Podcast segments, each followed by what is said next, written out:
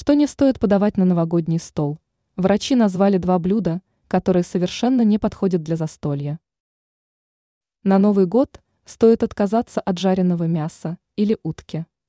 На праздничном столе должно присутствовать как можно больше некрахмалистых овощей, среди которых зеленые овощи, листовые салаты, сельдерей.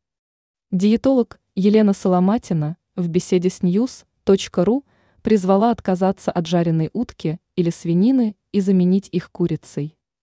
Она советует не подавать мясные блюда с картофелем, а лучше с овощами. Поэтому овощных салатов на праздничном столе должно быть вдоволь. Диетолог предлагает не забывать о фруктовых десертах. На сладкое к столу будут уместны муссы и пастила в виде пирожных без сахара. Специалист считает, что для поддержания здоровья в Новый год нужно забыть о жареном мясе, отказаться от тех продуктов, которые могут повлиять на работу сердца и сосуды. Ранее мы писали, как выбрать закуски на новогодний стол.